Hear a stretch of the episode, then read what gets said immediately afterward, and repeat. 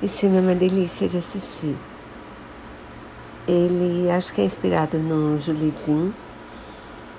É a história de três amigos que se conhecem crianças ainda, depois se separam porque ela vai morar em outro lugar.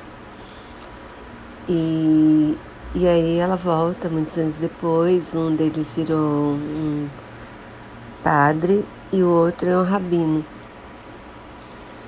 E aí eles se tomam amizade só que daí as coisas mudam, eles são adultos e sentem diferente em relação a um ao outro, né? Os dois, o padre e o rabino, eram bem, nunca perderam contato, ficaram bem amigos a vida toda.